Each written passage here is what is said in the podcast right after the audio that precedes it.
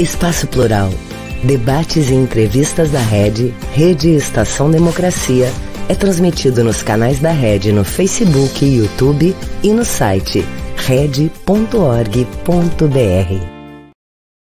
Olá, muito boa tarde. Eu sou o jornalista Solon Saldanha e esse é o programa Espaço Plural Debates e Entrevistas. Ele é uma realização da Rede Estação Democracia e nós contamos também com 23 emissoras de rádio e web TVs que o retransmitem. Elas têm suas sedes no interior do Rio Grande do Sul, em Santa Catarina e também em Brasília. Na edição de hoje, que é a de número 352, nós estamos recebendo aqui uh, Mara Loguércio, que é juíza do trabalho aposentada. Também está conosco Lívia Prestes, advogada com atuação em direito trabalhista e presidenta do Conselho Deliberativo do Instituto de Acesso à Justiça. E ainda a terceira convidada, Vitalina Gonçalves, secretária-geral da Central Única dos Trabalhadores. Vamos estar conversando aqui com as três a respeito da reforma trabalhista e também do trabalho análogo à escravidão, que aí recentemente virou notícia em todos os meios de comunicação. Eu lembro a nossa audiência que o programa acontece sempre de segunda a sexta-feira, ao vivo, das duas às três horas da tarde mas alguns dos nossos 23 parceiros vinculam em dias e horários alternativos. Se mesmo assim você não conseguir assistir, eh, porque no dia e no horário não tem disponibilidade de tempo, pode fazê-lo a qualquer momento, vendo ou revendo os nossos vídeos que ficam à disposição gravados no site red.org.br. Neste mesmo endereço, nesse site, você encontra vídeos dos outros programas que compõem a nossa grade além de uma série de artigos especialmente escritos, e ainda conclui podendo escolher boa música para ouvir 24 horas por dia. Finalmente, antes do início, eu quero aqui fazer um último pedido. Você que está nos acompanhando agora, não deixe de registrar o seu like nas redes sociais, nas páginas da rede, porque isso realmente nos ajuda muito. Seja bem-vinda, Lívia. Boa tarde. Boa tarde. Muito obrigada, Solon. Muito obrigada a todos da equipe Red. Red. Vitalina, bem-vinda. Boa tarde, boa tarde a todos e a todas. Boa tarde ao Espaço Plural, à Rede Estação Democracia, as, as nossas companheiras de mesa aqui, a Lívia e a Antônia. Boa tarde, Solon, e é um prazer estar aqui. Tá certo. Completando, então, aqui o nosso boa tarde para a doutora Antônia. Como é que está, doutora? Boa tarde. Boa tarde para todos vocês, muito obrigada pelo convite. Eu estou aqui com problemas auditivos meus e, e com problemas de som no computador, então estamos tentando resolver. Acho que agora resolveu, né? Não, eu, eu, eu estou ouvindo bem. Solon, era isso o problema. Isso, mas eu estou lhe ouvindo bem agora. Acredito que, que não haja mais dificuldades. Qualquer coisa, temos o nosso companheiro aqui, o Babton Leão, na, na que está aqui na, na retaguarda e cuida das part, da parte técnica, pode compensar um pouco qualquer precariedade de som. Eu gostaria de começar conversando com vocês, que falando que a reforma trabalhista, que foi aprovada em 2017, ela foi feita com a promessa de que iria não apenas simplificar as relações de trabalho, como também iria gerar muitos empregos. Não é o que se tem percebido, mas eu gostaria de saber a opinião de cada uma ela trouxe, afinal de contas, alguma coisa boa, alguma coisa positiva, ou só precarizou tudo? Comece com a doutora Vera, que, afinal de contas, com o seu trabalho deve ter muita experiência nisso. Olha, eu não peguei como juíza propriamente a reforma trabalhista, mas peguei uh, por informações, evidentemente, e por já saber o objetivo real da, da, da reforma. Né? O objetivo real dela era baixar os custos da produção na questão mão de obra. Não é? Porque é, é um dilema que está vivendo o capitalismo no atual momento, que não, não se põe a postos, não se põe em condições de lutar contra quem está realmente acabando com eles e luta contra quem não está. Então, agora, por exemplo, nós tivemos a, abertura do escândalo da, da questão das, americanas, né? ficou mais do que provado que não foram os, os salários dos empregados da, das americanas que, que fizeram aquele, aquele com que ela falisse, praticamente falisse, né? Então, e assim está tudo. Cada vez mais o setor especulativo vai roubando dinheiro, literalmente, todo, concentrando todo o dinheiro em si, as, as empresas, as poucas empresas que têm, que fazem produção real, quer dizer, mercadorias, produtos, a cada 10 reais que elas lucram, e lucram em cima do trabalho do trabalhador, a cada 10 reais elas botam dois na empresa para continuar uh, desempenhando e oito na especulação. Então é isso que está tirando dinheiro das empresas.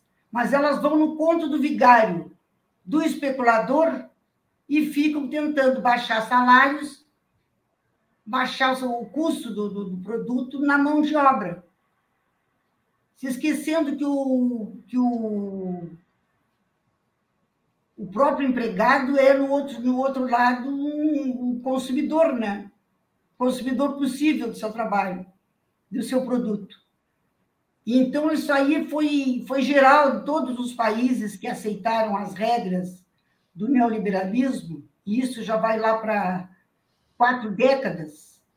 Sempre existiu essa tentativa de sobrepor, o, desde que existe o crédito, pelo menos, é uma questão de 200 anos, 300 no máximo, desde que surgiu o crédito, há este movimento né, da velha usura, agora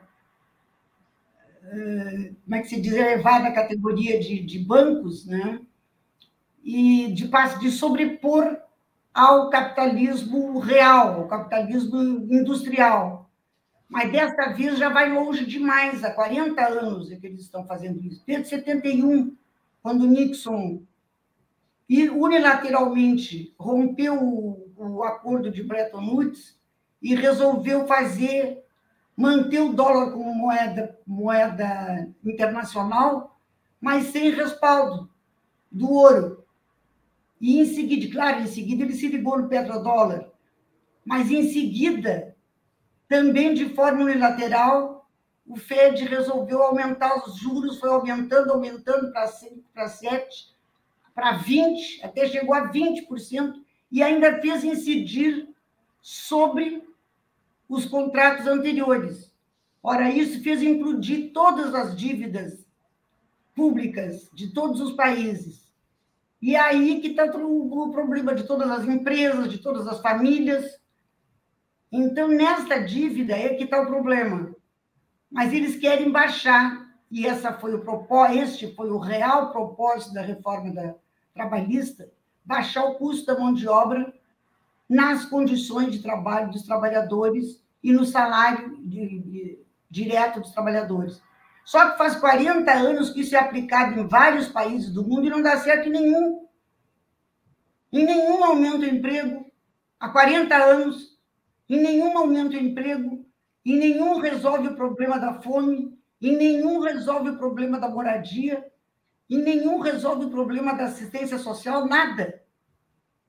Nem do PIB. Nada. Se se dissesse que fosse uma coisa que fosse que estivesse pelo menos dando certo do ponto de vista do empresário ou da empresa, pode dar, dar do ponto de vista do empresário, porque ele fica no, no cassino da bolsa e aí pode recuperar alguma coisa, ganhar alguma coisa. Mas de repente acontece, porque esse capital não existe, o capital fictício, como chamava Marx, ele pode, de repente, ele tropeça numa dessas, num lema da vida e pega uma história dessas que a gente, escabrosa, como a gente está vendo, né? Então, por isso é que existe o um movimento, começando, começado pelas centrais sindicais, e que a, a entidade a qual eu pertenço, a, a, a Associação Advogadas e Advogados pela Democracia, Justiça e Cidadania, foi lá e apoiou, se comprometeu a apoiar, que é do revoga já, né? O pessoal está pedindo para ser revogada por, por inteiro a reforma. porque não adianta tentar remendá-la, porque não há condições. Não resolveria, um remendo seria muito pouco. Lívia, você, como advogada, também concorda com o que disse a doutora Mara, uh, só revogando por completo, porque a reforma trabalhista realmente não tem razão uh, para existir? Qual é a tua posição sobre isso? Eu concordo, porque a, a ideia do nascedouro dela já é de degradar as condições de trabalho, de baixar a mão de obra, o custo, e linkando com o que a gente vai falar hoje aqui, quando você barateia a mão de obra, exclui a responsabilidade social das empresas, porque a reforma trouxe a terceirização para o seu, seu texto de lei. Isso faz com que nós cheguemos a essas condições análogas à escravidão. E, e é interessante pensar que a gente se assusta muito com o que viu hoje, com o que foi descoberto hoje, mas isso já vem um caminho há muito tempo no judiciário. Antigamente era a súmula 331, aí a lei do contrato temporário, a lei da reforma trabalhista, a própria a própria PL é de 2004, a 4330, que está parada no Senado, desde lá a gente vem acompanhando um movimento.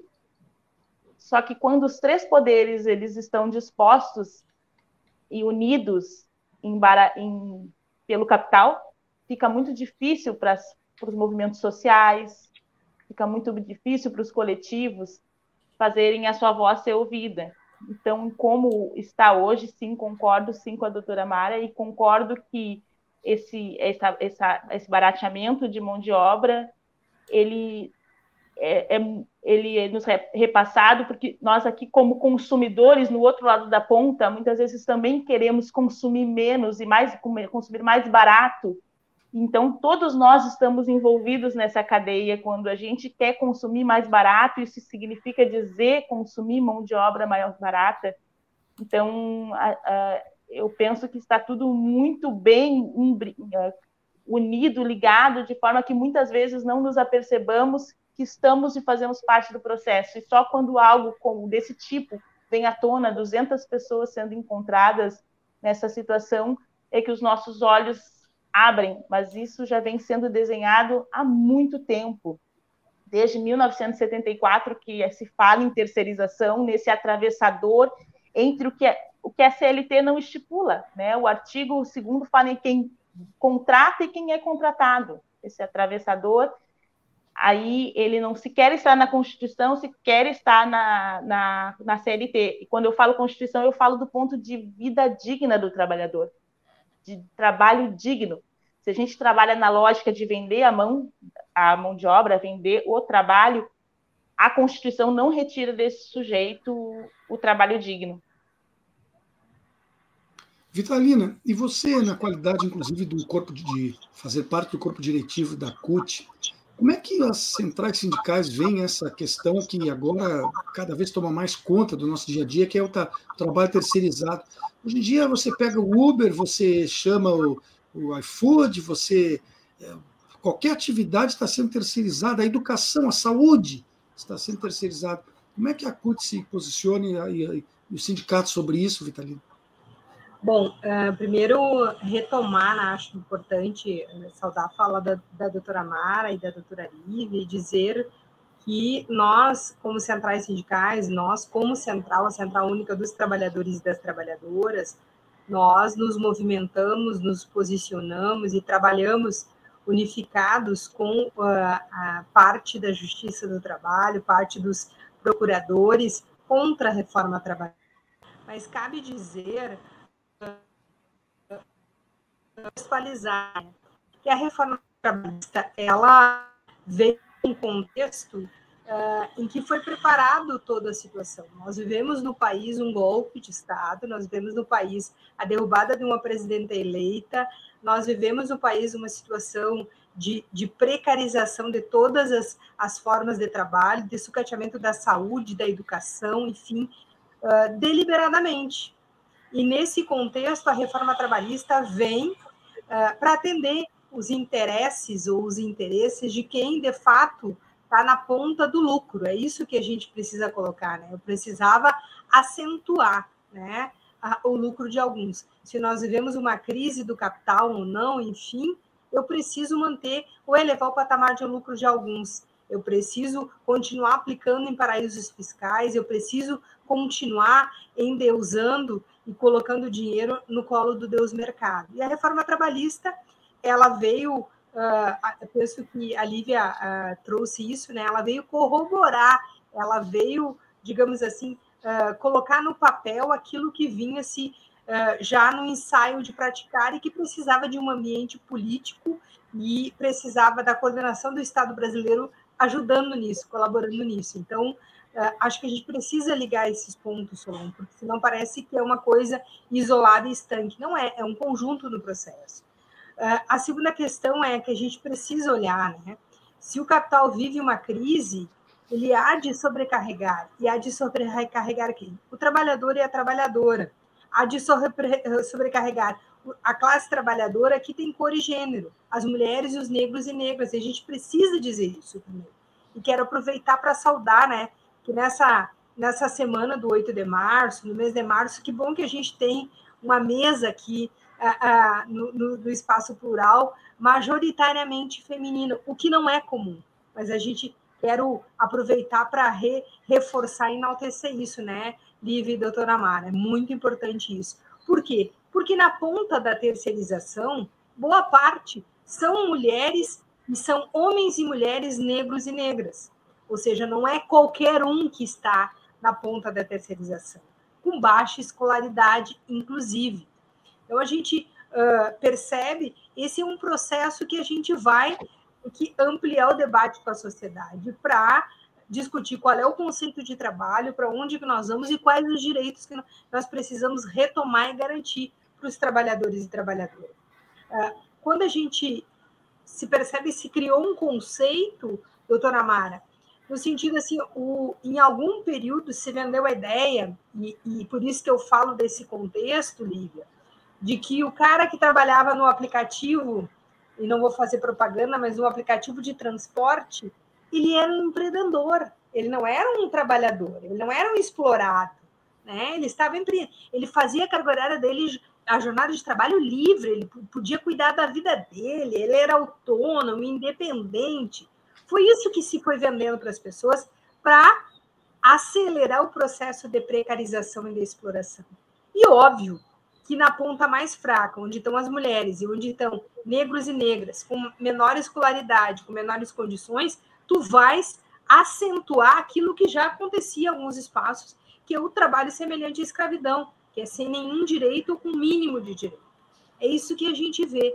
E no nosso estado, no Rio Grande do Sul, mais intenso ainda. Então, penso que uh, o, o, a Justiça do Trabalho, os procuradores, os advogados, as centrais sindicais, os movimentos sociais, nós temos um trabalho muito intenso. Porque essas denúncias, uh, Solon, a gente sabe também que elas só vieram na esteira de um projeto hoje mais progressista em que a gente pode denunciar, porque se tu vivesse um cenário de, de meio ano atrás, essas denúncias elas cairiam no esquecimento ou não teriam a repercussão que tem. Elas seriam abafadas, né? Como já foram abafados, né, Lívia? Inúmeros e inúmeros casos de trabalho uh, semelhante, próximo, igual à escravidão. Então, a nossa luta como CUT, como Central Única dos Trabalhadores e Trabalhadoras, Solange, é sim de garantir trabalho decente. O trabalho decente precisa ser discutido. Que conceito é esse? E trabalho decente ele é encharcado de direitos. É isso que a gente precisa uh, uh, discutir e deba de discutir, debater e propor.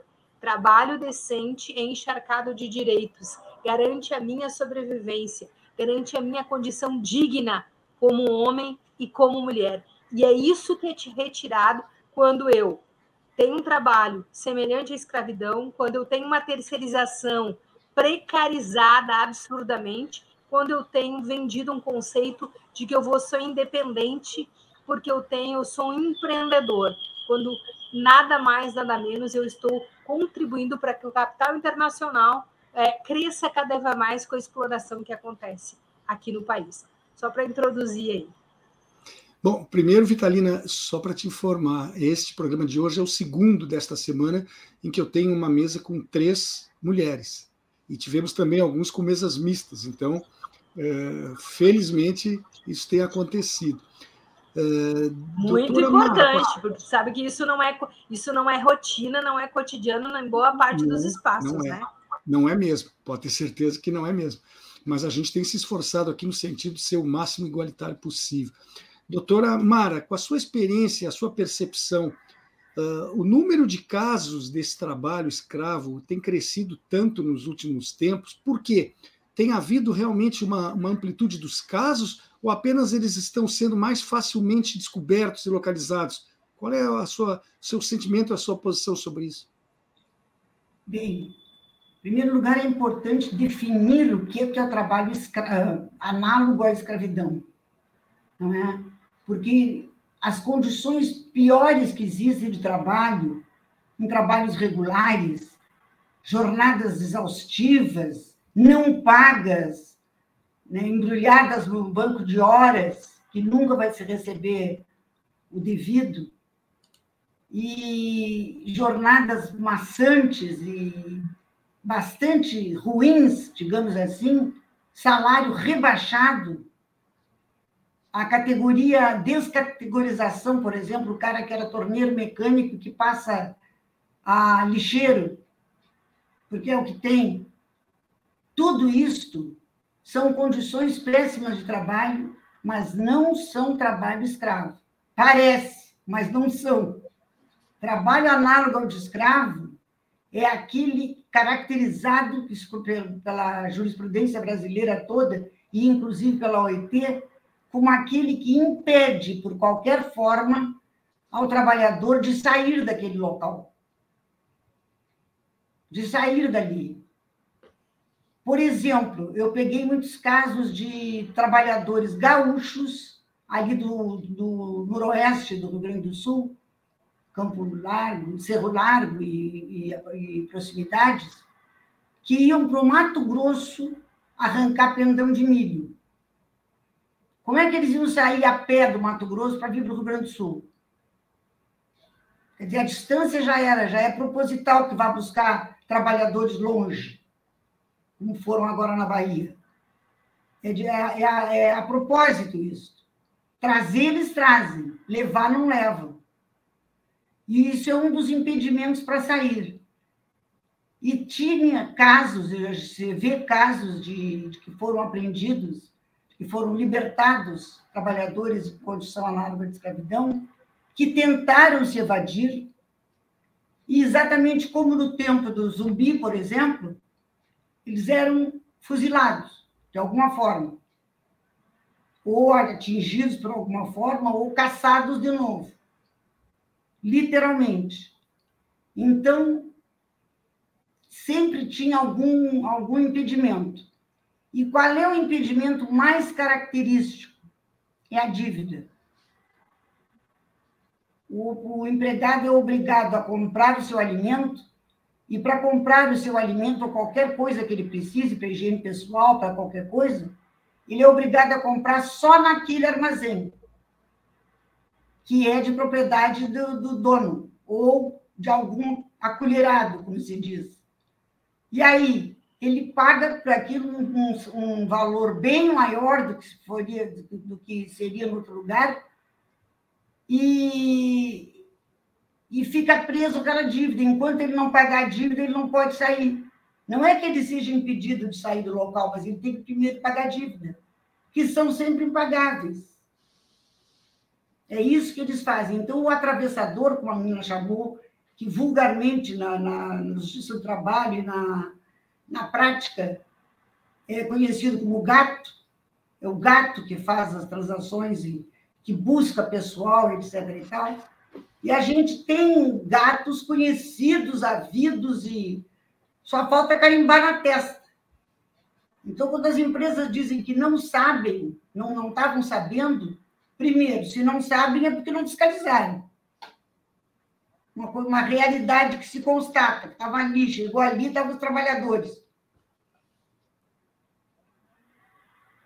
Naquelas condições. E o cara disse que não sabia, então porque não fiscalizou. Se não fiscalizou, a responsabilidade é solidária, conforme a lei da própria terceirização. Então, de qualquer forma, isso não, não, não se pode admitir, já, já tinha antes da reforma trabalhista. É bom que se saiba. Já tinha antes. Tanto que uma, uma lei, um projeto de lei que era do deputado, então deputado Paulo Paim, e do então deputado Inácio Arruda, do Ceará, do PCdoB, eles tinham a seguinte proposta, que nos lugares onde fosse encontrado trabalho análogo ao de escravo, já que estava sendo cometido crime, que fizesse o mesmo que acontece quando se encontra, a previsão é esta, quando se encontra plantações de maconha, por exemplo em que a terra é expropriada, não é desapropriada. E desapropriação é um grande negócio, né? Paga o justo preço. Pro... Às vezes está até difícil de vender, vai o governo e desapropria. Porque tá, paga um, um preço justo, fica discutindo na justiça horas a fio. E, e quando é encontrada com plantação de maconha, é expropriado. Quer dizer, o governo toma a terra. Então, foi proposto isso. Passou, passaram-se, eu não sei se 30 ou 40 anos, era, era a mesma proposta, era esta, e no projeto também tinha o aumento da hora extra de 50%, que é a nossa, para 75%. E não foi aprovada porque ia quebrar o Brasil ia quebrar, não tinha empresa que resistisse. Pois sabe quanto é hora extra na China? Dos dias de semana, 150%. O dobro da que os deputados queriam para cá. E que não foi aprovado até hoje. 150% em dia de semana, 200% nos domingos e 300% nos feriados. E isso diminuiu a produção na China pelo contrário, ultrapassou agora os Estados Unidos na inovação, na ciência e inovação. Quer dizer, só vai, só avança. Então, todos, não, só, não é só a China, todos os países que não entraram no, no, no ponto do vigário do neoliberalismo e do, do FMI, por exemplo, a Índia, a Indonésia, a Malásia, a Malásia estava num ponto e chegou lá perfeito, tudo certo, fizeram toda lição de casa, ou seja, aplicaram todas as regras do FMI. Agora só falta vocês pedirem um outro empréstimo e está resolvido o problema da dívida de vocês. Não, mas nós resolvemos agora aplicar uma, um remédio caseiro. Nunca mais a Malásia teve PIB inferior a, a 1 ou a 2%. Quando estava tendo sempre inferior a zero. PIB negativo. Então, é, é, são coisas assim. Isso é a primeira coisa, é identificar o que é que trabalho análogo ao escravo. É por isso, é porque prende o trabalhador naquele lugar. Ele fica com, praticamente como propriedade, como eram os escravos, como propriedade do dono. É, Lívia, é, você tem conhecimento de como é feita a fiscalização ordinária? Eu queria saber se ela é suficiente, se ela tem condições de ser realmente efetiva, na tua opinião. No governo Bolsonaro foi praticamente desmantelada a fiscalização trabalhista. A fiscalização do Ministério do Trabalho, né? E cada vez mais, né? foi praticamente desmantelada. E para esse, esse fim não houve, a polícia não foi requisitada, o Ministério Público ficou praticamente inerte nesse, nesse período, não é? Mas eles vinham sendo. Tanto que nós temos um caso terrível de antes da reforma trabalhista, que quatro agentes da, da, do departamento e quem foi? Foi do Ministério Público, foi da. do próprio Judiciário, acho que foi do Ministério Público do Trabalho, três fiscais, não, do Ministério do Trabalho, três fiscais e um motorista. Foram buscar, foram fiscalizar uma, uma empresa cujo dono era o prefeito da cidade, e ele mandou matar. Matou os quatro. Até hoje não houve assim um. Todo mundo sabe que foi ele o mandante tudo mais. Ele pagou pena, mas de dentro da cadeia ele foi eleito prefeito da cidade, reeleito, com 76% dos votos. E isso antes de acontecer a reforma trabalhista. Quer dizer, o, o assunto trabalho análogo ao de escravo no Brasil vem longe. Agora, por exemplo, nos Estados Unidos, agora surgiu o quê? Como ele recomeçou trabalho infantil. Oficial. Oficialmente. São retrocessos. É. Mas, Lívia, eu, eu, eu queria saber a tua posição. Você acha que a maneira como as coisas estão sendo feitas, elas são suficientes e são efetivas? Eu acho que não dá pé, Solon, porque como a reforma criou essa figura na legislação e autorizou o uso, eu, eu não vou saber te dizer em números, na prática não vou saber te dizer, mas se já era difícil, com a legalização fica maior ainda para o número de fiscais do trabalho darem conta disso, porque hoje é legalizado. Então, a terceirização tanto potencializa o trabalho escravo quanto o infantil, que vem no que a, na linha do que a Mara falou.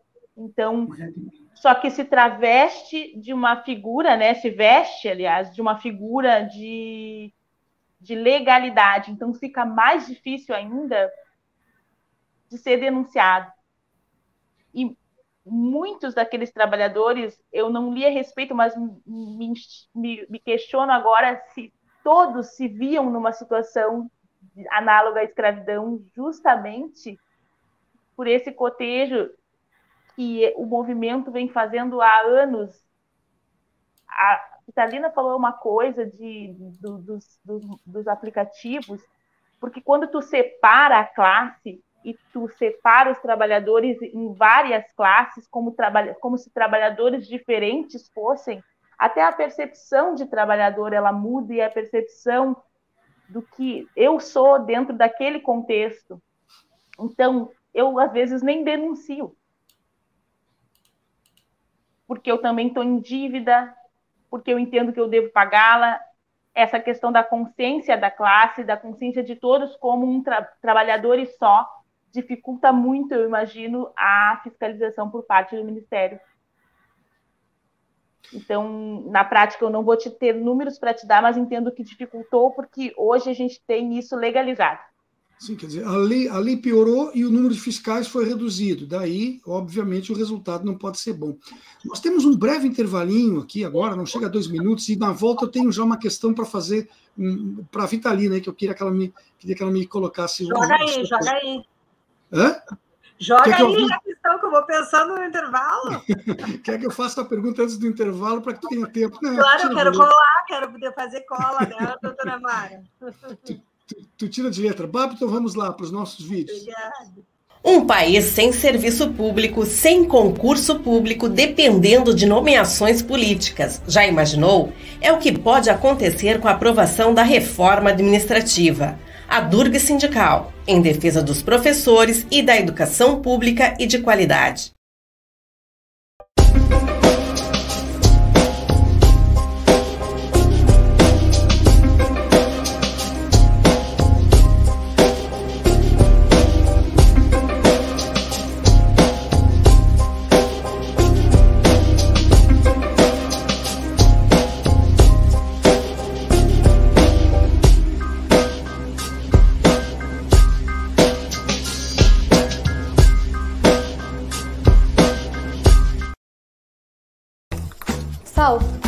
Luz.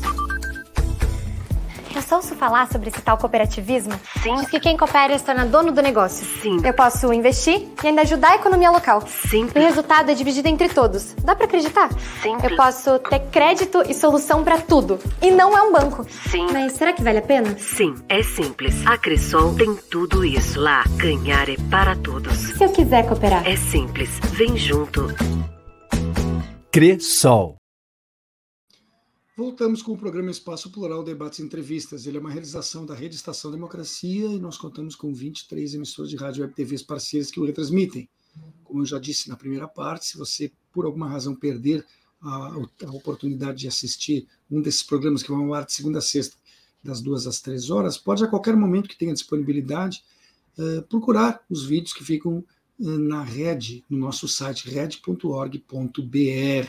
Vai lá, você encontra muitas outras coisas interessantes, como artigos, especialmente escritos.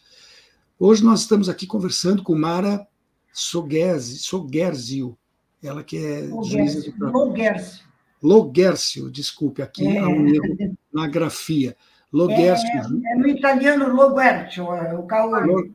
Logercio, então. Logercio, do Fabrício Logercio.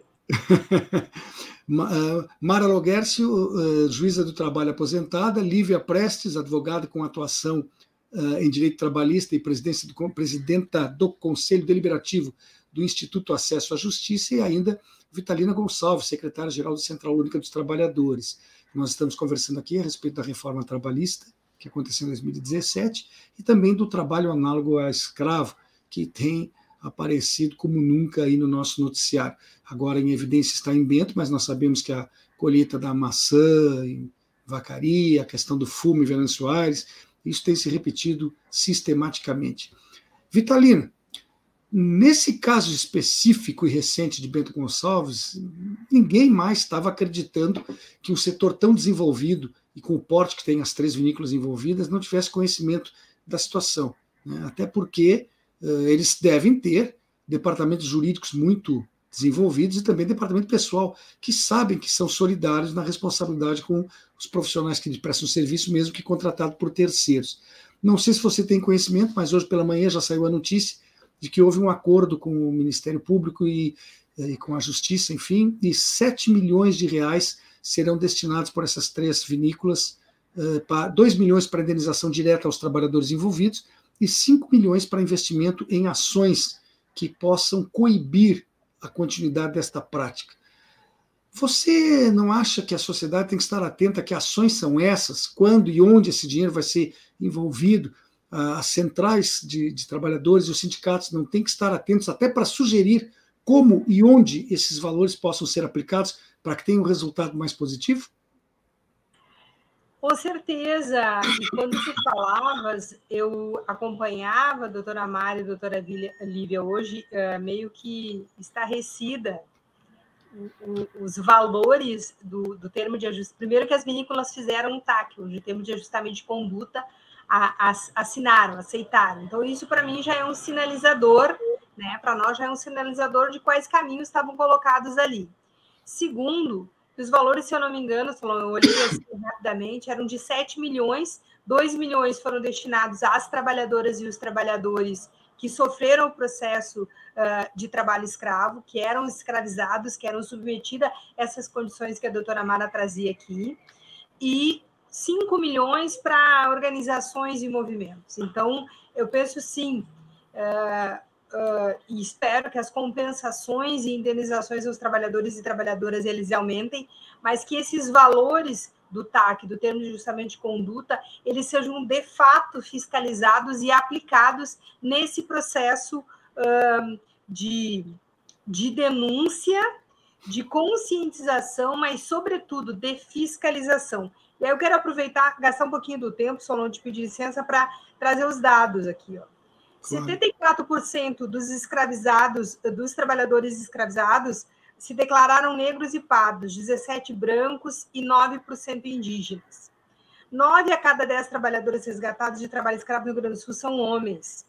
19% dos trabalhadores estudaram somente até o quinto ano do ensino fundamental e 3% são analfabetos.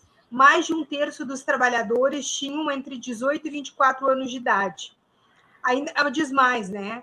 o Rio Grande do Sul superou o número de trabalhadores resgatados em estação semelhante à escravidão ao longo de todo o ano passado, em 2022, nesse contexto político que eu falava econômico.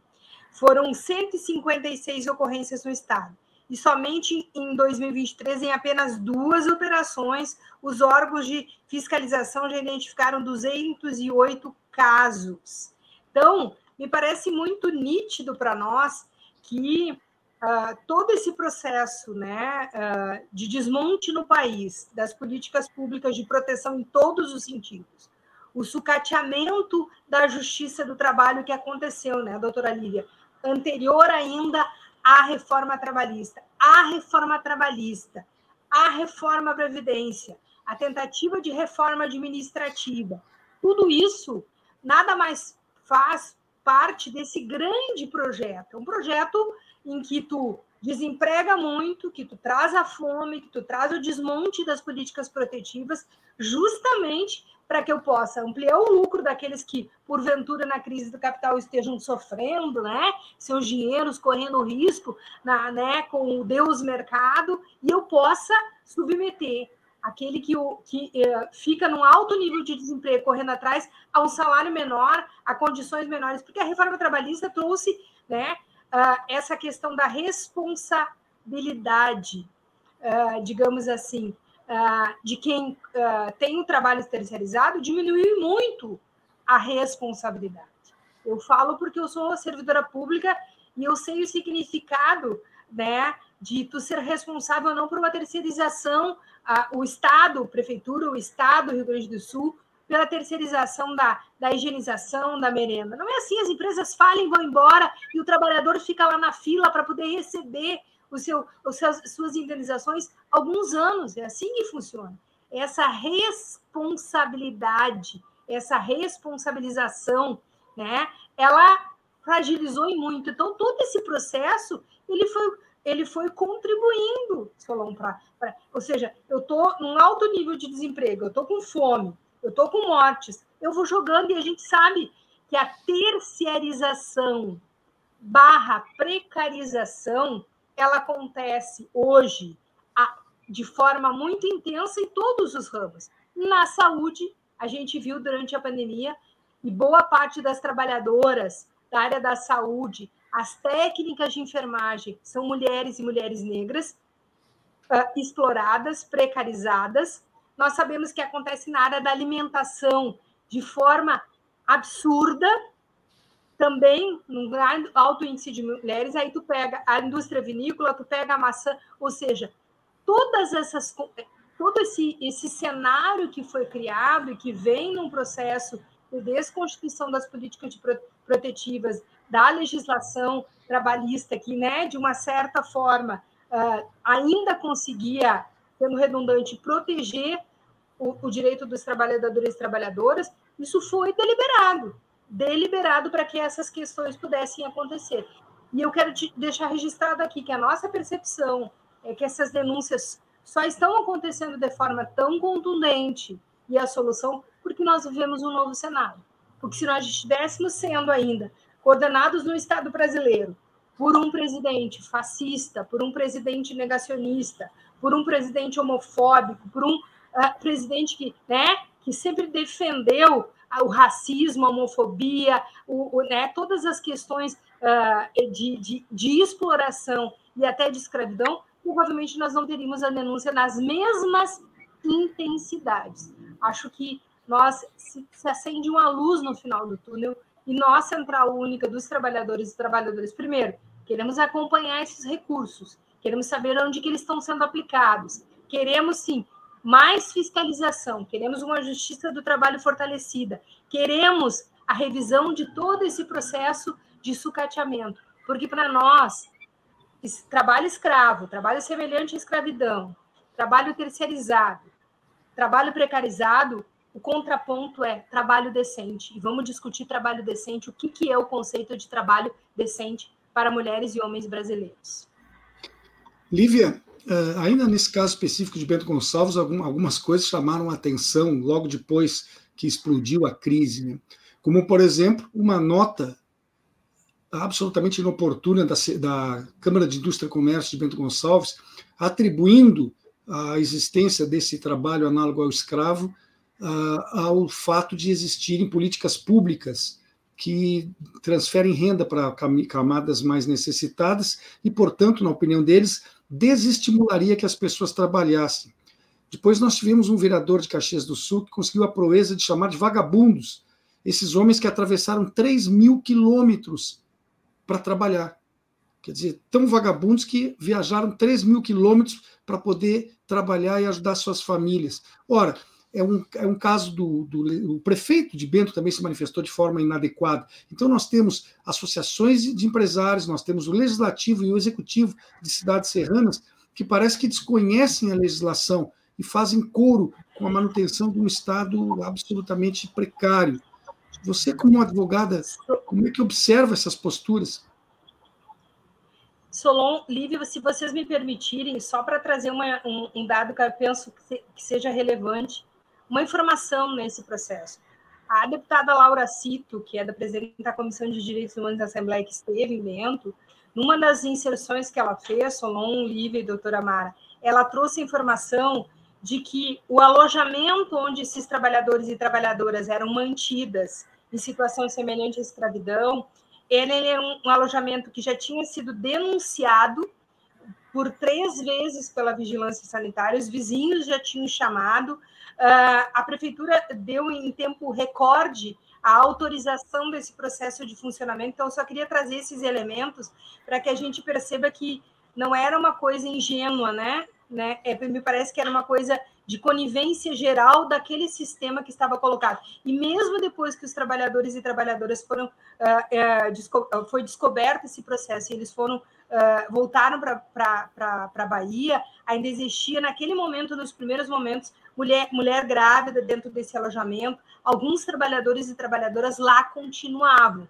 Portanto, se não tivesse tido todo esse processo, talvez a situação permanecesse a mesma. Desculpa interromper, mas era só para trazer esses elementos para colaborar no debate. Lívia, Sim, contigo. Obrigada, Vitalina.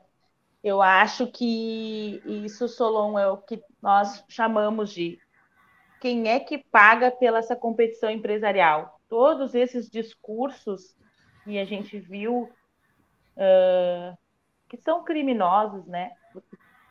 cheios de racismo e também uh, infelizes, eles são essa transferência por essa competição empresarial. A parte que acaba respingando, isso é o trabalhador.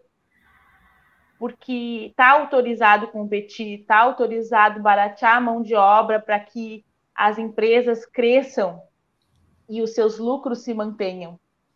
Então, eu vejo que todos os discursos fazem parte dessa lógica do capital, de acúmulo. E quando alguém acumula, tem alguém que não tem nada, né? que é o trabalhador.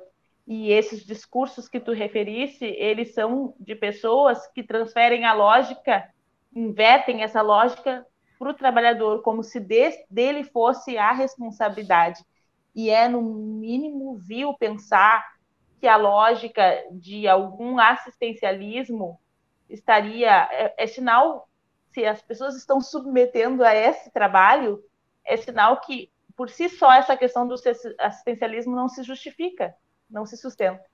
Né? Ou elas não estariam lá. Isso por si só. E essa questão de explorar essa questão uh, clandestina isso é, é mais vil ainda, né? E transferir para o trabalhador a responsabilidade que é das empresas. Quando você abre uma empresa, você tem responsabilidade social e tem um ônus que é seu. Né? Então fica muito cômodo transferir ele para o trabalhador. Então hum, eu entendo que é uma lógica de tem que respingar em alguém e esses discursos fazem com que respingue na, na parte hipossuficiente, na parte mais fraca dessa relação. Mara, a classe empresarial sempre culpa a legislação pela não geração do número maior de empregos e diz que as leis trabalhistas são protecionistas, defendem exclusivamente os trabalhadores e não veem a situação como um todo. existe alguma procedência nisso? As, as leis trabalhistas são realmente protecionistas, como afirmam os patrões, ou não, doutora Mara? Bom, em primeiro lugar, são para ser. Deveriam ser. Porque, repara, o direito do trabalho como disciplina própria e a justiça do trabalho como ramo especial do direito existe por um motivo. Porque no sinalagma próprio do contrato de trabalho, o patrão entra com o dinheiro e o trabalhador com o trabalho. E a subordinação do trabalhador ao patrão, ela é inerente ao contrato de trabalho. Ora, numa relação jurídica em que uma das partes é subordinada à outra, e essa subordinação é parte integrante do conceito do contrato de trabalho, do contrato de emprego, evidentemente isso demonstra uma disparidade social e econômica entre essas duas castas, que precisa ser juridicamente reposta com proteção para que exista um mínimo de igualdade jurídica. Não que vá aumentar a igualdade social e econômica, mas para que estejam falando pelo, mais ou menos da mesma equidistância. Mas, ao mesmo tempo, Solon, é muito interessante isso quando vem com essa ladainha de que a, o direito do trabalho é, é protetivo. É, e é caracterizado por ser um direito protetivo e tem essa explicação. Mas todos os direitos são protetivos. O direito civil inteirinho é protetivo da propriedade. Todo ele. Até quando fala em casamento, ele protege a propriedade. Então, ele, todo ele, o direito do consumidor é protetivo do consumidor. Eu ia referir, doutora Mara. É protetivo do Estado, da sociedade. Ninguém questiona, né? Não tem nenhum tipo de direito que não seja protetivo que não tem as regras de, de proteção e as de punição. Aí o pessoal reclama o, o, o direito empresarial. Todo ele, que a, a lei das sociedades anônimas tem não sei quantos artigos, é maior que a CLT, eu acho. Tudo é minimamente regrado, minimamente colocado. Quando chega na hora do trabalhador, eles querem que tenha confiança mútua entre eles que são os próprios, são do mesmo nível, aquilo é minimamente previsto e, com, com minúcias. Agora, quando se trata do trabalhador que está numa dependência econômica e funcional, ele tem que ser subordinado para que o trabalho ande bem. Ele quer que, o, trabalhador se confie. Acontece muito com, com o sindicalizado, por exemplo de ser chamado pelo patrão e dizer, fulano, o que tu quer com o sindicato? O sindicato não vai te dar nada. Para que o sindicato? Vem aqui que eu te falo. Eu te, eu te resolvo contigo. A gente tem que estabelecer um processo de confiança mútua entre os dois. Né? O sindicato só atrapalha. Só para que botou o sindicato no meio, né, doutora Mara? Só para atrapalhar. Para que tô... botar o sindicato no meio? Exatamente, a frase é esta. Para que botar o sindicato no meio? Tanto que a reforma trabalhista liquidou com os sindicatos. Para que não houvesse. liquidou com o Ministério do Trabalho, desregulamentando tudo, liquidou com a Justiça do Trabalho, tirando verbas da Justiça do Trabalho, e liquidou com os sindicatos. Aí sobra o quê para o trabalhador? Enfraqueceu todas as perspectivas de direito, né, doutora? Acerta e discurso, como diz o outro, só.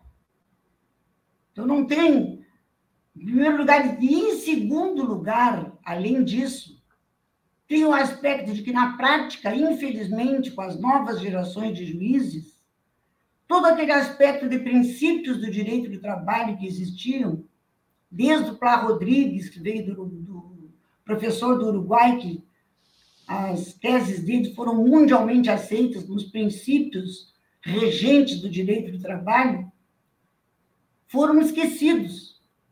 Hoje em dia, na Justiça do Trabalho, é muito mais, numericamente falando, é muito mais favorável ao patrão do que ao empregado, de tanto que eles insistiram com esse mote. E eu queria dizer uma coisa: a terceirização não é feita só com, com aplicativos ou com trabalho análogo ao de escravo. Ali na Gerdau, naquela parte que foi a Aços Finos Piratini, que foi privatizada, a maioria absoluta dos trabalhadores lá de dentro da Gerdau é terceirizada. É semelhante à GM, né, doutora Mara? Em, em atividade absolutamente, atividade fim da Gerdau. E é, e é como disse a Lívia, não tem, tem a lei agora a favor, né? Tem a jurisprudência a favor. O STF também está aceitando isso como legal. Eu queria abordar, aproveitar que temos aqui uma mesa com três mulheres e quero abordar um tema. Nosso tempo já está se esgotando, então eu pediria que em cerca de um minuto e meio, até dois minutos, cada uma das três colocasse as suas expectativas sobre algo que eu vou levantar agora. É que o governo Lula né, ele está editando uma série de medidas que visam garantir salários iguais para homens e mulheres que desempenhem funções idênticas. O que, que vocês acham sobre isso? Existe expectativa de que surta efeito em curto prazo? Vitalina, por favor. Ah, podia ser a última, né? Mas tudo bem. Uh, bom, uh, primeiro colocar né, que essa, essa proposta que o Lula trouxe uh, do seu projeto de governo, ela é uma luta nossa das mulheres trabalhadoras das centrais sindicais e dos sindicatos. Trabalho igual, salário igual. A gente sabe que na, em muitas convenções coletivas, né, doutora Lívia, está presente né, que a legislação talvez estabeleça isso, mas que na prática não acontece. Então, o pressuposto é luta por parte do sindicato mais fortalecido é, e é fiscalização com uh, reforço de toda essa estrutura que a doutora Mara dizia aqui, né? Tudo que é direito é política de proteção, muito bem, e que esses direitos sejam fortalecidos. Esses elementos para nós são colocados. Nós, enquanto central uh, única dos trabalhadores e das trabalhadoras, uma central de sindicatos, essa é a nossa luta, de estarmos voltados para esse processo de fiscalização das negociações coletivas, das convenções, olhando, né? E dizendo que a terceirização, ela, ela abre essa possibilidade de, uh, pelo conjunto da obra, eu ainda pagar menos porque a responsabilidade solidária e tudo mais, eu, eu vou lá e tiro a fatia. E Solon, em algum momento, discutia essa terceirização no serviço público, porque ela passa batida no serviço público e ela é muito intensa e as condições são muito precárias. Uh, em segundo lugar, dizia me despedir, né, já que nós, a finaleira, agradecer a oportunidade, me colocar à disposição, dizer que para nós é muito importante que a gente possa cada vez mais que esses espaços de debate cheguem às nossas bases para que, esse, eh, para que a conscientização se eleve e a gente possa fazer a luta. Vida longa aos trabalhadores, às trabalhadoras, a nossa luta e bora lá. Há uma luz no final do túnel. As denúncias que aconteceram no último período e o combate a, a esse trabalho semelhante à escravidão, assim como as denúncias da precarização que acontecem em relação às as trabalhadoras terceirizadas da higienização e da limpeza no estado do Rio Grande do Sul, por exemplo, é um primeiro caminho desse novo ciclo. Acredito que vai ser bem importante. Muito obrigada, Solon. Um abraço a Lívia e a doutora Mara. Lívia, por favor, você tem esperança que em curto espaço de tempo possam realmente, na prática, serem equivalentes os salários de homens e mulheres que desempenham as mesmas funções? Acho eu? que sim, se houver fiscalização. É, doutor, doutora Maria, eu perguntei para a Lívia, só um instantinho, que eu já fecho com a senhora. É, diga, Lívia. Eu entendo que sim, se houver fiscalização. A Vitalina referiu, já existe o 461 da CLT que determina que salários né, devam ser iguais, sem distinção de gênero, de raça. Mas então, por que, que isso hoje ainda existe? Então, eu, eu penso que se a fiscalização e se houverem medidas de divulgação também, porque isso caminha junto. Eu só sei que eu tenho que receber o mesmo colega, que o meu colega, se alguém me disser. Então, eu, eu, eu penso que é uma conscientização, maior trabalho sobre os direitos, né, na publicização desses direitos, Uh, esse fortalecimento do sindicato passa por isso, que faz um papel muito grande naquilo que são os nossos direitos. E a fiscalização. Eu, quando eu vi acerca desse projeto, vi que vão ter benesses para as empresas que cumprirem, então eu penso que isso também é um atrativo interessante, porque a empresa vai ser também beneficiada por, a, por mostrar que está cumprindo e eu sei que parece uma lógica inversa, mas ainda é necessário atrelar né, a uma empresa que vai cumprir a lei, que ela também vai ser beneficiada por isso, mas eu creio que seja um caminho para que isso aconteça. Muito obrigada também, Solon, obrigada, Vitalina, obrigada, Mara, pela companhia de vocês. Foi muito bom dividir essa mesa entre mulheres. Como bem disse a Vitalina, isso é uma conquista. Há um tempo atrás a gente olhava as mesas sempre majoritariamente compostas por homens. A gente fica muito feliz de ter um, um março, um mês tão emblemático para as nossas lutas com essa mesa composta por três mulheres. Um abraço. E saiba que aqui na Rede não é só em março, queremos que isso aconteça com bastante frequência ao longo de todo o ano. Fecho com a senhora, doutora Mara. Podemos acreditar que homens e mulheres vão receber igual em breve no momento que prestam o mesmo serviço? Só uma observação histórica, Solon. Quando foi fundada a Organização Internacional do Trabalho, a deputada Carlota Joaquina, não, não era, acho que ela não era deputada, era outra que foi a primeira mulher deputada. A Carlota Joaquina era uma feminista que começava a despontar na, entre as mulheres que batalhavam pela, pela emancipação das mulheres já. E ela foi representando o governo Getúlio Vargas na inauguração da OIT, levando a bandeira do trabalho igual, salário igual. Na fundação da OIT, representação do Brasil exigindo trabalho igual, salário igual. Como disse a Lívia, tem todo ele à disposição, toda legal, no 461 da CLT. E, no entanto, hoje é assim, com a mesma função, detalhe: salário do homem branco, salário do homem negro, depois o salário da mulher branca e depois o salário da mulher negra. Atinge os dois setores, quer dizer, a, a questão racial e a questão de gênero. Então, Precisa haver muita fiscalização, mas eu concordo plenamente com a Lívia. Precisa também que exista todo um movimento ideológico, toda uma, uma mudança de ideias no país que se procure divulgar esses direitos. Porque as pessoas, quando sabem dos direitos que têm, só está lá, está na Constituição, está na, tá na CLT, está tudo, mas enquanto não chega lá um, um fiscal da, da, da, da, do Ministério do Trabalho, ninguém fica sabendo porque apaga, né?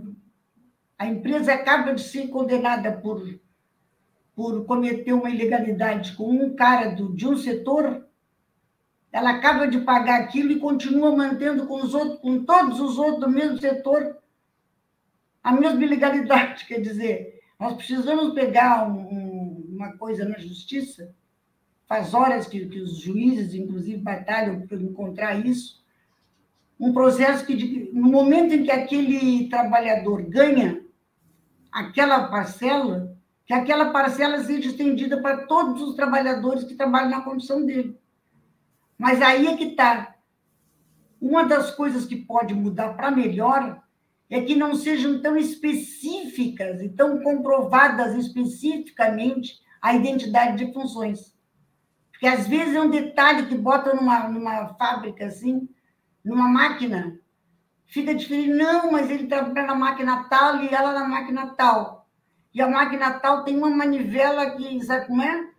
Uma coisa tão. Eu já fiz ação com uma advogada, com uma mecânica, em que ela, ela subiu para aquela categoria que fazia todo aquele trabalho. Mas o rapaz que ela apresentou de paradigma tinha uma, um detalhe na, na, na máquina diferente do dela. Então, eles fazem todo um processo de identificação e fazem mínimos detalhes para que não se configure a identificação da, da função. Eu acho que isso deve ser também para. Uma vez um juiz num congresso nosso propôs uma coisa interessante, que fosse por funções, né? As empresas tivessem funções na medida em que a mulher alçasse. Por exemplo, no serviço público isso é muito mais raro de acontecer, né, Vitalino? No serviço público é, é, difícil a mulher ascender a cargos mais, mais elevados. Mas a função não, porque naquela função, quando tem um plano de, de, de, de cargos e salários, aí ninguém ganha menos do que aquilo, seja homem, seja mulher. Né? Então, isso é uma, uma das coisas que poderia ter, que as empresas tivessem plano de cargos e salários. Mas para isso seria muito importante toda uma mudança de, de comportamento e de, de foco, um foco para o direito do trabalho. E as mulheres não é por nada, mas normalmente trabalham mais e melhor do que os, os homens. Não é? A gente vê, por exemplo, na, na construção civil, foi um, uma surpresa geral. Começaram a botar as mulheres trabalhando, azulejistas e coisas assim, e as empresas hoje estão procurando mulheres para trabalhar, porque a excelência do serviço ficou comprovada muito mais, principalmente azulejistas.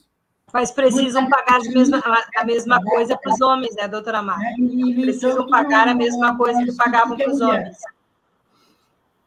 Eu agradeço também muito, Solon, ao convite e a participação, foi muito bom. Eu queria só confirmar com a Lívia o que é IAJ. É um Instituto de Acesso à Justiça, doutora Mara. Ele é um instituto... Instituto de Acesso à Justiça? Isso aí. Tá. E é um instituto, para não estourar tanto tempo do Solon, depois até peço-lhe o seu contato tá. para lhe mandar tá sobre ele, porque ele quer colocar no sistema de justiça homens e mulheres negros.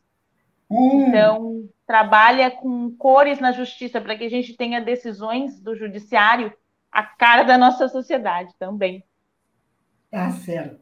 Eu acho que esse, esse tema pode ser um, um assunto dos, dos, nossos programas e com certeza, Lívia, gostaria muito que você voltasse para tratar disso. Nos chama, Solon, excelente. Daí eu venho para falar do que o IAJ faz também. Agradeço já pela tua participação de hoje e vou falar com o pessoal da produção solicitando que isso seja tratado.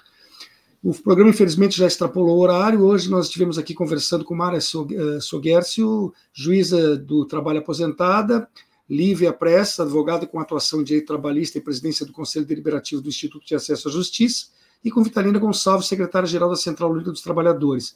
O tema foi a reforma trabalhista uh, como base e também o trabalho análogo a escravos que tem aparecido tanto aqui no nosso estado.